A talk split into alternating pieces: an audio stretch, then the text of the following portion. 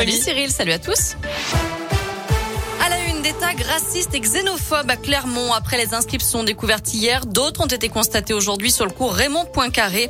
Le maire de Clermont, Olivier Bianchi, condamne ces inscriptions et a demandé à ses équipes de les nettoyer. Un grave accident ce matin près de la gare de Montbrison. Une femme d'une soixantaine d'années a perdu le contrôle de sa voiture. Elle a fini sa course contre un platane. Gravement blessée, elle a été héliportée en urgence absolue vers l'hôpital nord de Saint-Étienne. À Saint-Etienne, des perturbations sont attendues à la Stas cette semaine en cause d'un mouvement de grève chez un sous-traitant Keolis à partir de demain.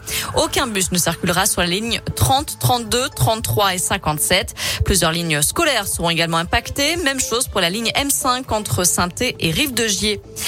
Faute de contrôleurs, il reste à quai. 282 usagers de la ligne Paris-Clermont sont levés très tôt ce matin pour avoir leur train de 5h55. Sans succès, ils ont dû patienter car aucun contrôleur ne s'est présenté. Son collègue d'astreinte était injoignable. Ils ont donc dû attendre 8h25 pour monter dans un autre train qui était censé arriver dans la capitale vers midi, soit 3 heures plus tard que prévu. 90 000 euros d'amende pour Laurent Vauquier, le président de Van Ronald, mais aussi pour Christophe Guillotot, le président du département du Rhône, et Michel Picard, mairesse de Vénissieux.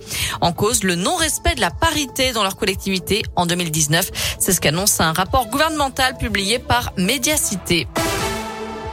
Dans le reste de l'actu, Emmanuel Macron visé par un projectile en pleine visite du CIRA, le salon international de l'hôtellerie de la restauration près de Lyon. Le président a reçu un œuf qui a rebondi sur son épaule ce matin et s'est écrasé au sol un peu plus loin. Le jeune homme suspecté d'être à l'origine du tir a été immédiatement exfiltré du, du salon par les services d'ordre. Le président a proposé de le rencontrer plus tard pour comprendre son geste. Emmanuel Macron qui annonce une bonne nouvelle aux barmaids, serveurs et garçons de café. Les pourboires payés par carte bancaire dans les cafés et les restaurants seront défiscalisés. La mesure sera mise en œuvre dans les prochains mois. Objectif, redonner de l'attractivité au secteur qui peine à recruter.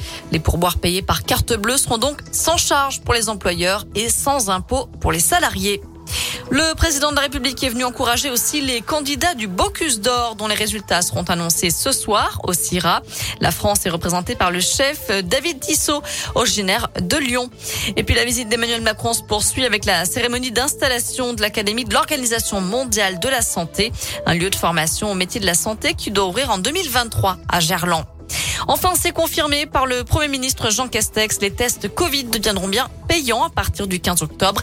Ils seront remboursés seulement pour les mineurs et les personnes déjà vaccinées ou bien sur prescription médicale pour tous les autres. Voilà pour l'essentiel de l'actu. Côté météo, cet après-midi, c'est assez mitigé. On a Beaucoup de nuages, mais aussi quelques éclaircies. Le soleil qui se fait quand même bien timide et des températures qui sont comprises entre 24 et 26 degrés pour les maximales. Merci.